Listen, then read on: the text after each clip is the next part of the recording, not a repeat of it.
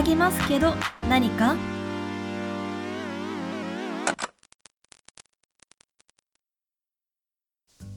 はい。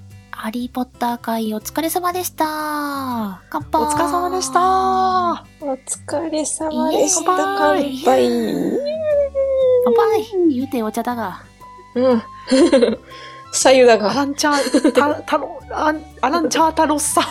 あらんちゃん。あらんちゃんだ。なんかちょっと字余りな感じになったけど。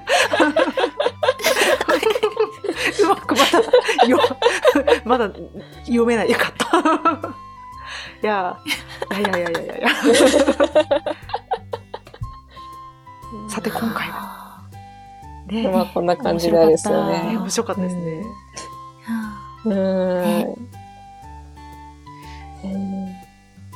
まあ、こんな面白かった感じの、こはいの、ノリとテンションで、雑に雑談会、雑談会じゃないな。楽しく雑談を。はい。行きましょうか。行きましょうか聞いて聞いてっていう話がねう、ん。お互いみんなね、いくつかあってね。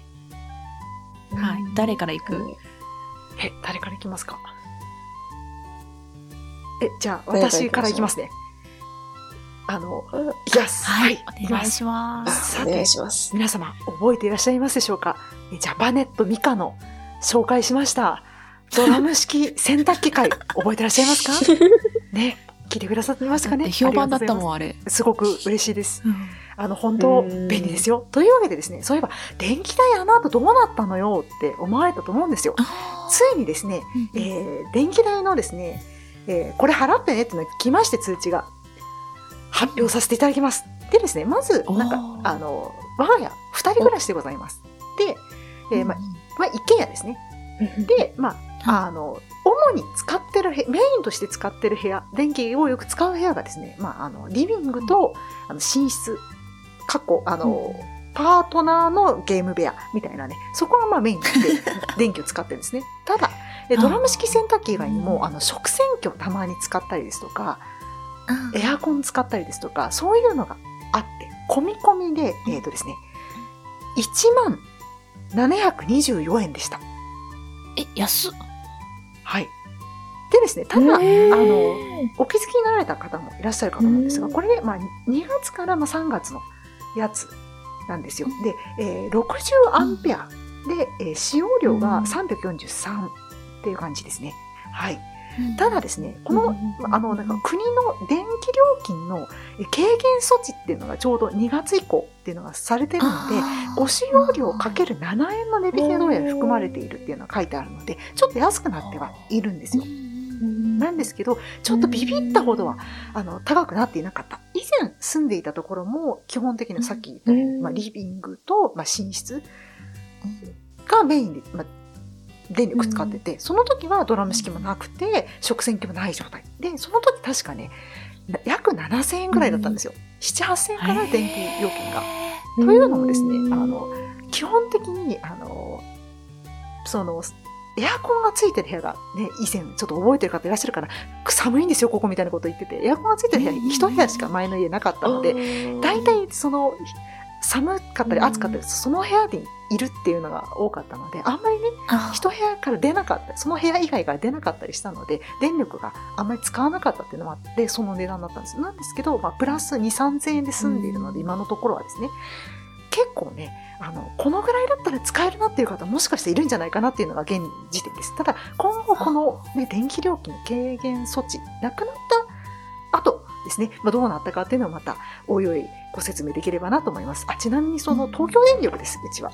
えー東電ですね。はい。で、なんかあの、重量電灯っていう、なんか、あの、なんだろうな、燃料加算みたいなのがないタイプのやつを、えー申し込んで使っている感じです。ただ、えー今後ですね、実は、えー別の東京ガスと電力を合わせてやるっていう方が割引がちょっと効くっていうのを聞いたんで、そっちは乗り換える予定なので、もしかしたら今後ね、また続報としてですね、いや、こんな風に電力変わりましたみたいなことを言うかもしれませんが、思ったよりは電力は高くなかったよというのをお伝えしておこうかなと思います。ちなみに、えー差し支えなければ、皆さんのご自宅の電力ってどのぐらいなのかなっていうのをですね、今ここで発表は難しいと思うので、えーあのこっそり、えーハッシュタグ、えー、沢なりで、うちはこのぐらいみたいなので 教えていただけたら、あの、私もすごく参考になるので、あこれもうちょっと説明した方がいいないいなとか、あの、えもうちょっと使っても大丈夫だなっていう、あの、目安のね、あの金額となりますので教えていただけたら幸いですということで、はい、えー、ミカからは、えー最近の電力、ドラム式洗濯機使ったけどどうよっていう話をですね、させていただきました。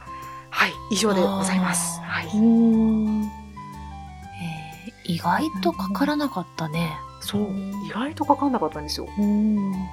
てか全体的に安いよねそうですねって。いう気がする。うん、うん確かに。そうな気がする。でも、え、なんか前、在宅ワークされ。てる時あるみたいな話を聞いてたんで、あれなんですけど。今もそうなんですよ。うちのパートナーは今も在宅で、なんですけど、結構、あの、日当たりがいい感じの部屋にいるので、あの、日中はうん、電、あの、なんだろうな、えー電気はつけなくていい。し、今ちょうどね、かこの時期は、あの、天気もいい,、いいというか、温度もいいので、エアコンも止めているっていうのもあったり、あ、そうだ、大事なこと言わせてた。エアコンの設定温度がもしかしたらすごい、あの、理由となってるかもしれない。エアコンの設定温度って、あの、すえっ、と、温度が高ければ高いほど電力消費がちょっとあるらしいっていうのをちょっと小耳に挟みまして、我が家はですね、なんと、何度だと思いますか、えー冬なのにもかかわらず、えー19度から21度設定というですね、え？うちのパートナーがすごい暑がりで、代謝がものすごくいいので、ーその、あんまり高高くして設定してしまうと暑すぎて、あの頭がぼーっとするから嫌だって言ってですねあー、低めに設定をいつもしているんです。よ。ちょっとわかるかもしれない。あの頭回らないのやだって仕事とかもね、あのするっていうのもあるので、えー無理だっていうので、うちのパートナーはですね、低めに設定したがるので、それがもしかしたらあるかもしれないというのと、ドラム式洗濯機、え前回もお伝えしましたが、2日に1遍ぐらいしかあの回せないっていうのも理由としてはあるかもしれないですね。うん。フルフルで毎日使ってるわけではないので、それが考えられるかなと思います。なるほどね。はい。はい。じゃあまたちょっと、季節ごとに。あ、そうですね。そうですね。季節ごとに確かに。でこれから夏でね、そう、暑くなったらエアコンとかもね、すごいかかると思うし。そう、なんか、それこそなんか暑がりかつ冬とかだったら、まあ最悪着込めば、あたりとか、なんかあんまりその電気を使わずに暖を取る方法って割と考えたらあるじゃないですか。あるある。でも夏になって、ひ、こう、なんか量を取ろうとする方法ってうん結構限界が、そうようね。ーん、あるんで、それこそなんか、結構いろいろ状況によって変わっ、なんか参考にさせていただけそうな。そうですうね。んありがとう、ももちゃん。じゃあちょっとまた少しね、経って季節が変わったら、いくらぐらいになったのか。で、その時はね、東京ガスの電力に変わっているので、夏には買ってるはずなので、そしたらまたね、ちょっと、あの、今度は燃料加算があるタイプの、えー申し込みになっちゃってるので、ね、ちょっと、うん条件があの今度は撤廃された方の、えーもので入るからもうちょっと高くなってるかもしれないので、ぜひまた追って報告をさせていただけたらと思います。はい。ありがとうございます。ありがとうございます。すすごい。ジャパネットミカは本当にアフターケアまで充実している。ありがとうございます。嬉しいな。ははい。じゃあ次は。い。じゃあじゃあ行きなんか、ミカさんのお得なお話の後に、はいこの私のこの、どこに置けばいいのかわからない感情の話お をカモン。させていただきたいと思うんですよ。うんそうですね。あの、えっ、と、まあ、競馬の話なんですけど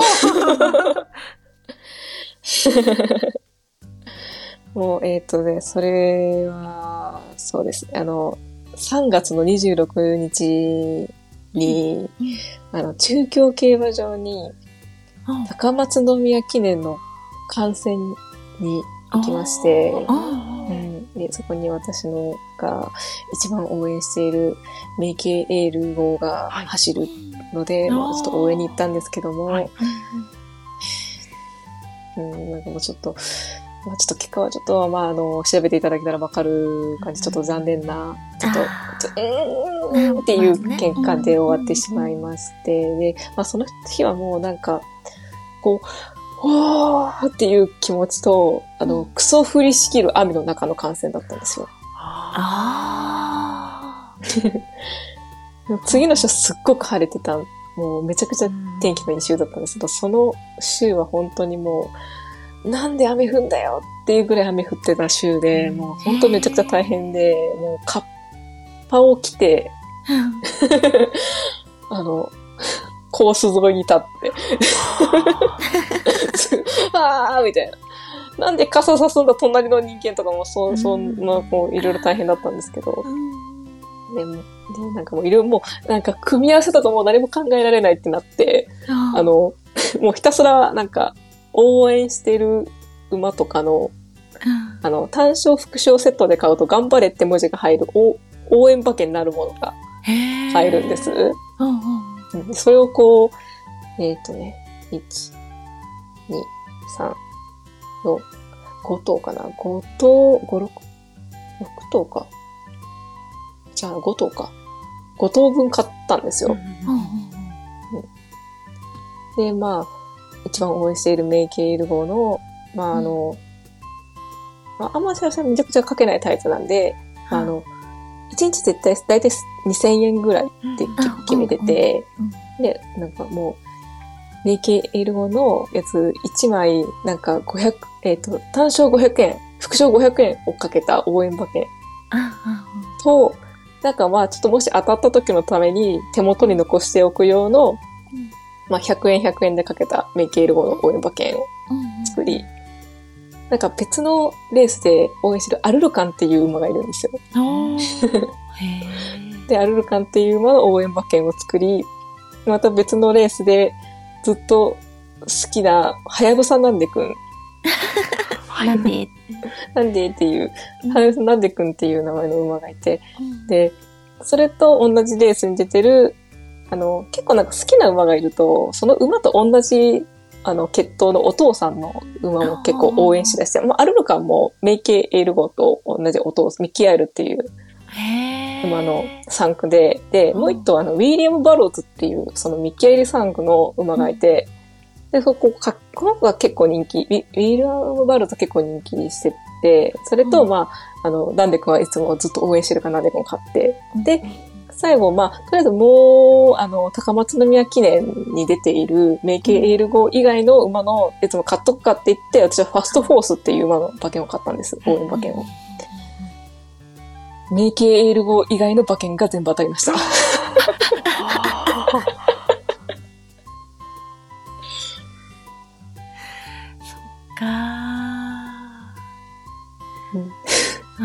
結構プラスにはなってるんですよ。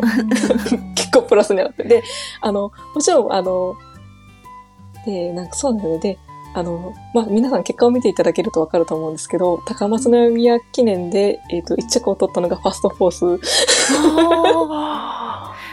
うんそうですね。この、この気持ちはなん、ど、ど、あ、あ、なんか、本当にね、その、とあの、応援してるとはいえ、なんか、こう、あの、まあちょっとあの、まずその、高松宮記念の前に、うん。マーチステークスっていう、その、はやぶさなんでくんとウィリアム・バローズが出てる、まあ、レースがまず先にあったんですよね。う。んで、それはあの別の競馬場でやっていて、うんあの、大きいその、なんかコースのところにあるすごいでかいビジョン、あの、ターフビジョンってすごいはいはい。あれが、あそこでこう見てて、うん。わーって言って、あの、なんでくんは、なんか、やっぱなんか、勝ってるところを見てるんですけど、やっぱちょっとグレードが高くなるとなかなか勝てないしやっぱちょっと上には上がいるみたいな状況だったんで、うん。あの応援しながらも、ちょっと、あの、なんか、ちょっとなんか期待してなかったところっていうのちょっとなんか悪い言い方なんですけど、うんそういうところがちょっとあったんですよ、なんでくん。うんでもなんでくんは勝ったんですよ。うんあああ、なんでくん勝ったわーってなってて、その、えー高松の記念の前に。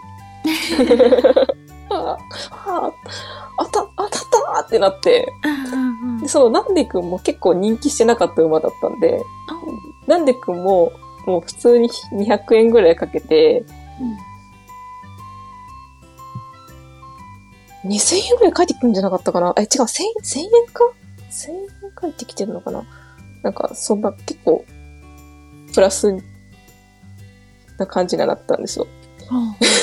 で、その、わーって言って、これでメキール勝てばってなった時の、まあ、なんかでもしょう、なんかもう、でも不安材料がすごくいっぱいあったんで、あ、あ、あ、っていう、なんか、この、べちょべちょのコースで、かつ、なんか、この位置がとても不利な、枠でで、だそで、なんかもうこう、ああみたいな、っあていう感じだったんですね。私の3月26日。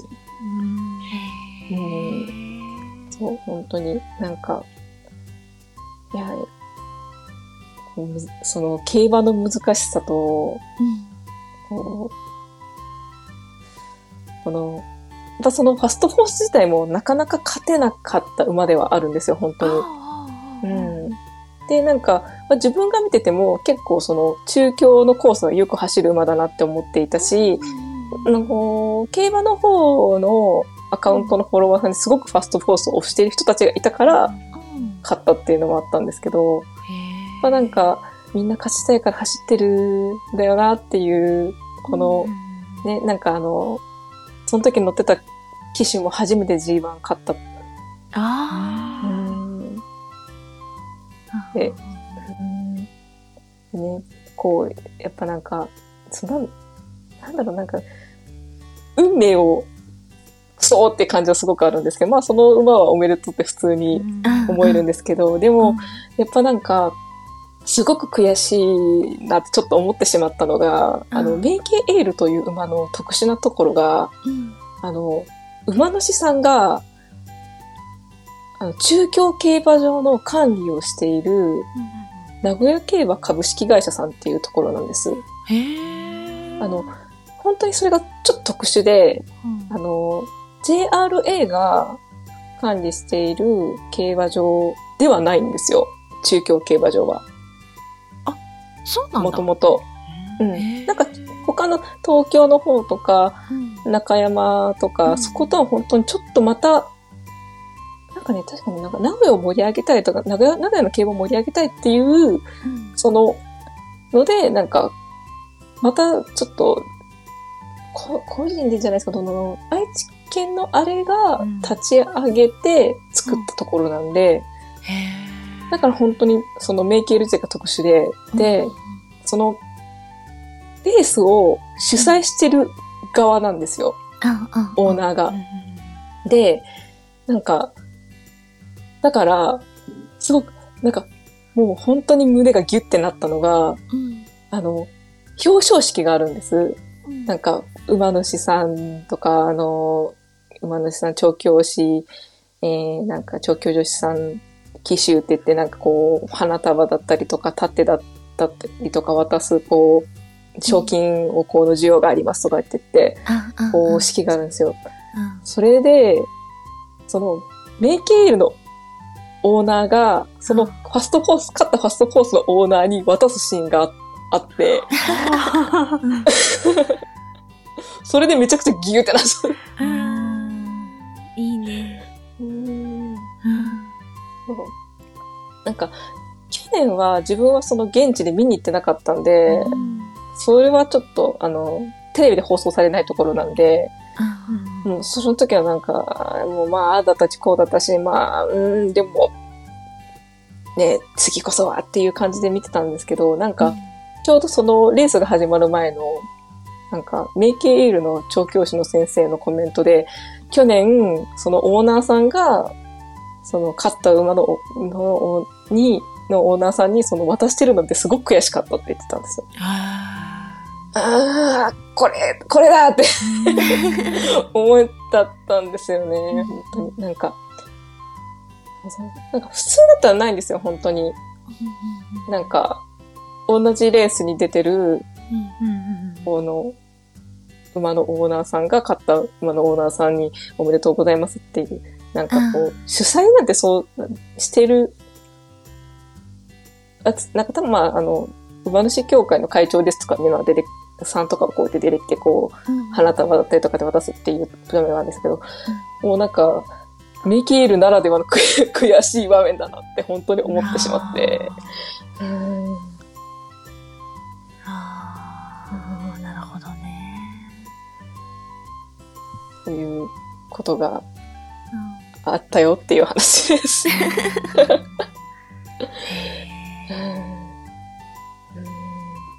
一生懸命応援してるとさ、悔しい気持ちってすごい出てくるよね。だね、なんか、ちょっと、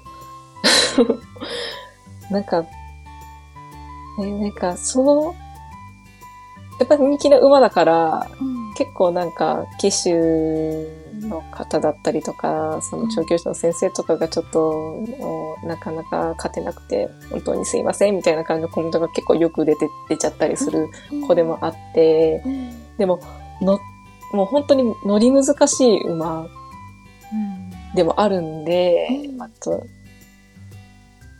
いや、なかなか、まあ、それを結構勝たせてるっていう時点も、まあ、本当すごいんですけど、うん。その、方たちと、あの、ね、厩舎の方とかは、うん、調教師、調教師と騎手の方とか本当すごいと思うんですけどね。やっぱなんか、いやー、本当に、年に二十数回しかない G1 で、何千何万、えー、でもな、一応多分電気でも、うん、まあ、万はいるであろう馬で、それぞれ一頭ずつしか勝てないってなると、本当になんか、うん、高い壁だなって。そうね。ねちょっと、馬娘をやってると若干感覚がちょっと鈍るというか、ね、あのパコパコ勝てちゃうんで、あうん。うん。そうだね。うん。ねなんかももらもらったこの札を持ってうん。握りしめながら帰りました。へえ。いやーいいね。無調になれることは大事だね。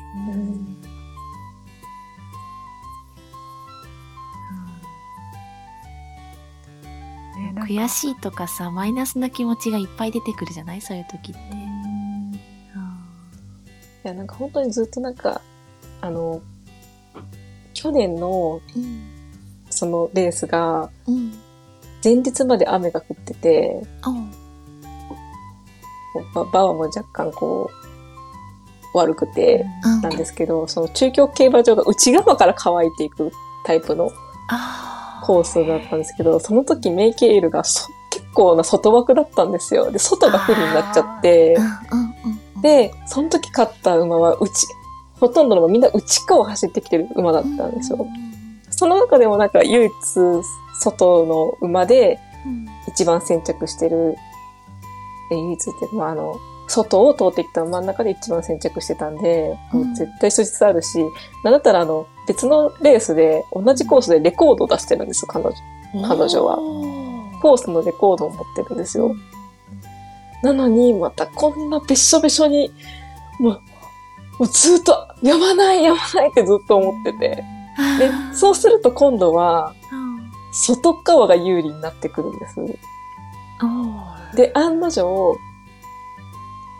もういい感じに外をわーって、まあでもな、ファストフォースも本当にいい感じにこう進路をね、そう、ファストフォースに進路を取られてしまったとか、なんかもうこの全ての運とかタイミングのこの噛み合わせなんですよ、結局。なんか、どんな馬でも多分勝てるチャンスをすごい持ってる。うんうんので、その中での、いろんなその枠だったりとか、うん。コースの状態だったりとか、うん。走ってる時のポジション、機種乗ってる騎士さんがポジションうまく垂れた、じゃあ次仕掛けるのはどのタイミングなんだとかって、すべてが噛み合って出るこの勝利っていうのを本当になんか、み、もう今ちょっとなんか、見に行っている G1 すべてでそれを感じている。うん。へなんか、だから本当になんか、ずっと神様の意地悪、神様の意地悪ってずっと怒ってました。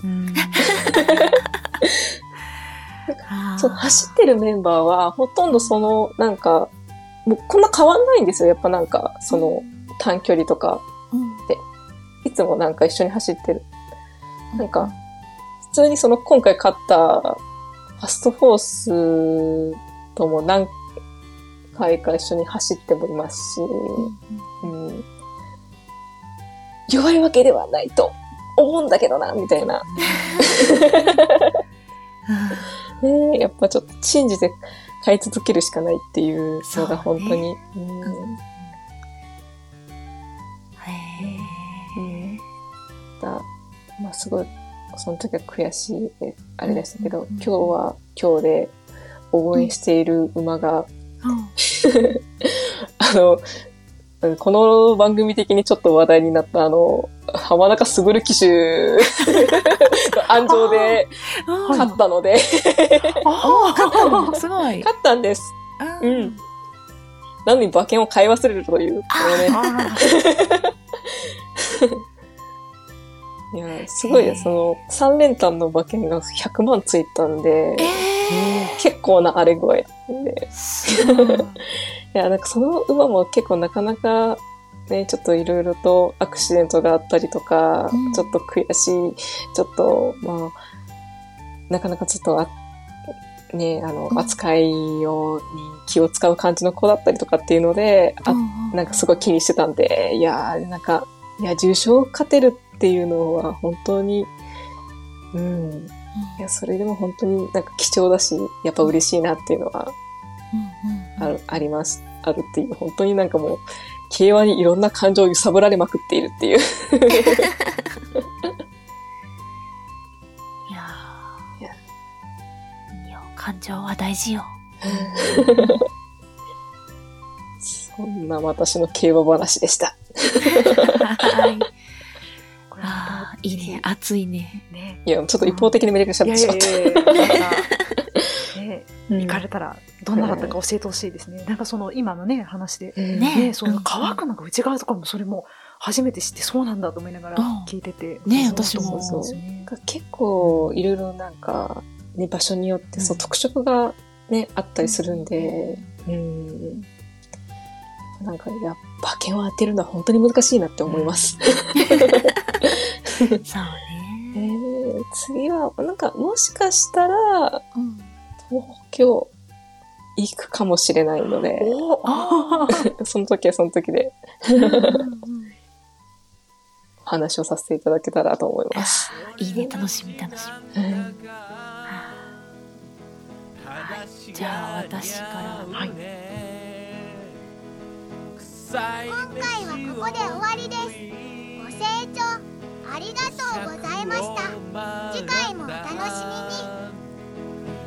知らないどこかで高い壁を見てゲームに励もう。先は長いさ。世間は冷たい。石抱き覚悟で絶句をするほど。騒いでますよ何かが。